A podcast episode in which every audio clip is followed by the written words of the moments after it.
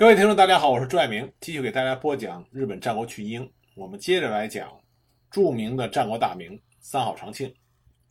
上集我们讲到了三好长庆，他勇猛的四弟石河一存，不幸落马伤重不治。紧接着田山高正和六角家联合进攻三好家的领地，引发了九米田之战。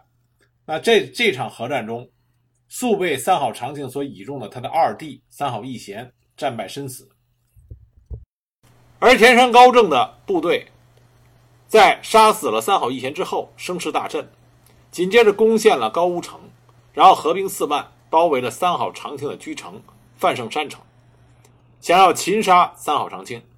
幸亏三好家的众多领兵大将纷纷的赶来增援。这样，三好家的兵力就迅速突破了六万，田山高正只能暂时解除了包围。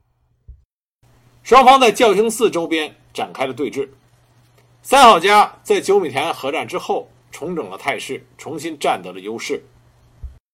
他们以六万之众，相对于田山家的四万，取得了绝对的兵力优势。但是田山高正这边还有拥有四千把火绳枪啊，四千把铁炮的。跟来众，这是三好家最大的威胁。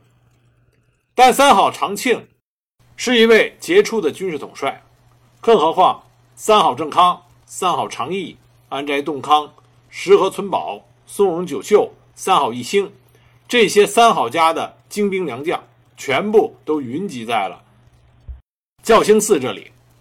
三好长庆指派了各部队的指挥官，从而能够保证他的命令。迅速的传达到各支部队，而田山方呢，参战的各势力独立编成，整个指挥系统极为的分散，这样就使得三好方取得了先机。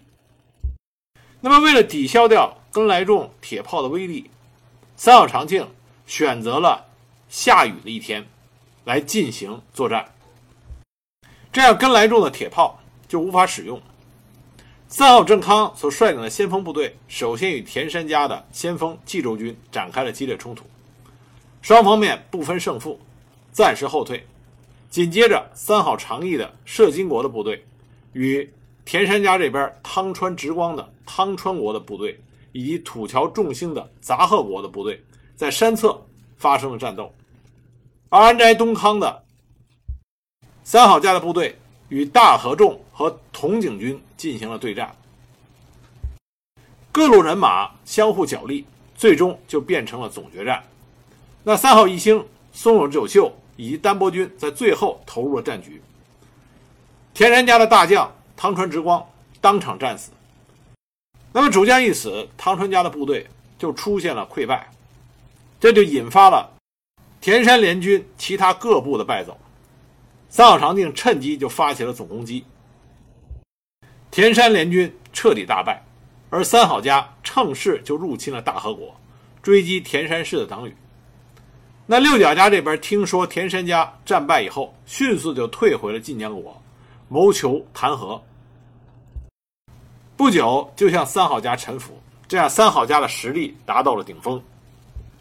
但三好长庆所付出的代价也是巨大的，他两个与他并肩作战，一起。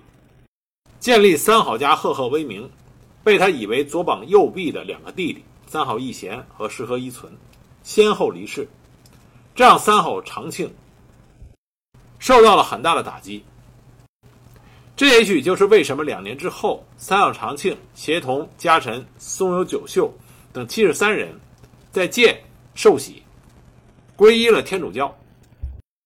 但是这次受洗，并没有让能让三好长庆。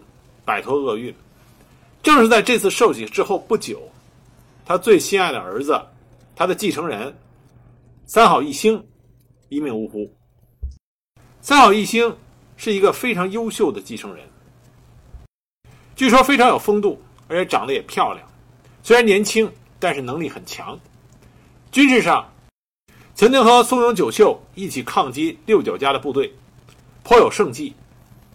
在教兴寺一战中。也是作战勇猛。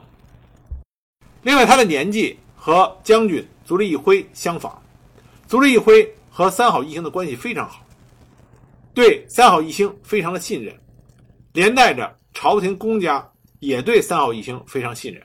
如果义兴能够顺利继位的话，那么三好家在京都的地位将是稳如磐石。如果仔细的经营，攻略天下也不是不可能。但很可惜，三好义兴在一五六三年，也就是三好长庆寿喜的那一年的六月病倒了。虽然一代名医取直赖道三曾经前往替他诊治，但是病情最终恶化，在芥川山城死去，享年只有二十二岁。取直赖道三，他是日本医学的中兴之祖，被日本人称之为医圣。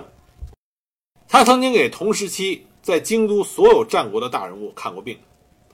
织田信长上洛的时候，也由他给诊治过病症。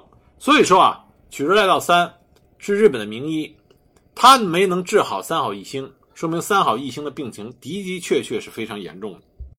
那关于三好义兴的这个病，有一些史料记载说他死于的是黄疸，但还有一种说法，说是松永久秀不想让三好义兴。这么优秀的继承人继承三好长庆的家业，孙文九秀已经密谋要以下犯上，因此呢，孙文九秀就毒杀了三好义兴。但是这种说法没有任何的史料证明。三好义兴的死对三好长庆的打击是更加巨大的，这是他唯一的儿子，也是他给予极高期待的继承人。因此，在三好义兴。去世之后，三好长庆的精神据说上已经开始恍惚起来，身体状况也越来越差。根据对一些史料记载的分析啊，三好长庆很有可能患上了忧郁症。但是老天爷对三好长庆的打击仍然没有结束。曾经同心协力打下一片江山的三好四兄弟，这个时候就只剩下三好长庆和安宅东康了。安宅东康的性格呢比较稳健温和，与血气方刚并且酷爱杀戮的三好长庆正好相反。他经常劝说三好长庆不要做无谓的杀生。那原来三好长庆对这个弟弟也是另眼相看。但是在三好义兴死去的一年后，三好长庆将安宅东康叫到自己的居城范胜山城，逼迫安宅东康自杀。而且东康的随从十八人也全部被杀。安宅东康死的时候享年是三十七岁。关于三好长庆为什么会诛杀安宅东康，原因众说纷纭。比较主流的说法是松永久秀害怕安宅东康识破他的野心，对他下手，所以呢先下手为强，向三好长庆进的谗言，而三好长庆呢听信了谗言。害死了自己的弟弟安宅东康，还有一种说法呢，说三好长庆这时候刚刚将石河一存的儿子三好义继收为自己的养子，继承家主之位。他害怕安宅东康的威望和实力太强，威胁到三好义继的继承，所以呢，害死了安宅东康。但这个理由其实站不住脚，因为安宅东康的性格根本就不是。会与三好义继争夺家主之位的那种性格。那么还有一种说法，说是三好长庆晚年他患抑郁病，所以对东康产生了被害妄想，逼死了安宅东康。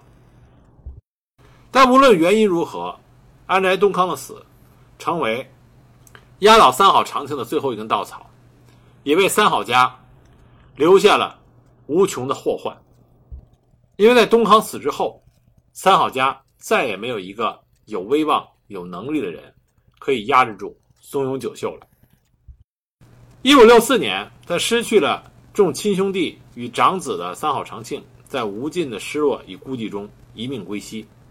那么，当然有一种说法说三好长庆是被松永久秀杀害。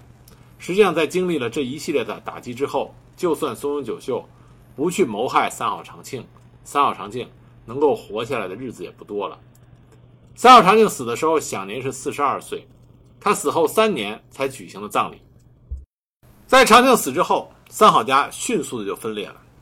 三好三人众，松永久秀，三好义继，为了权力，相互争斗，曾经如日中天、有着问鼎天下威势的三好氏，自此走上了迅速衰败的道路。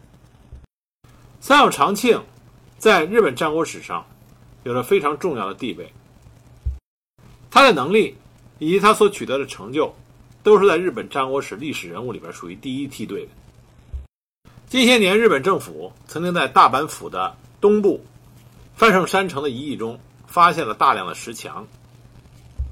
经过考古确定，这正是三好长庆当年建造的，所以三好长庆成为日本战国时期导入真正石墙筑城的先驱。日本战国时期的石墙筑城，这是因为织田信长而广为人知，因为这代表着织田信长的技术力和经济力。但是三好长庆能够做到这一点，我们就可以看到他的实力也非常接近于后来的织田信长。长庆的居城范盛山城位于大阪府的东部，东西长约四百米，南北长约七百米。作为山城的规模之大，在日本战国时期屈指可数。现在已经被日本政府认证为国家历史遗迹。到今天为止，已经发掘了共约五十处的石墙，其中有些石墙是处于沿山斜面高四米以上，长约三十米。据研究的人表示，在中世纪的山城石墙里边如此之多，还没有过先例。由此可见，当时三好长庆铸成的技术之高。那么，正是因为三好长庆取得的这些成就，日本关西地区近些年成立了一个。让三好长庆成为 NHK 大和剧主人公为目标的团体，他们希望在2022年三好长庆诞辰五百周年之际，拍摄一部以三好长庆为主人公的大和剧。正像支持这一活动的大东市市长东坂浩一所说的，三好长庆在实力和影响方面完全不逊于其他的历史人物，应该说他是日本战国历史舞台上一颗耀眼的明星。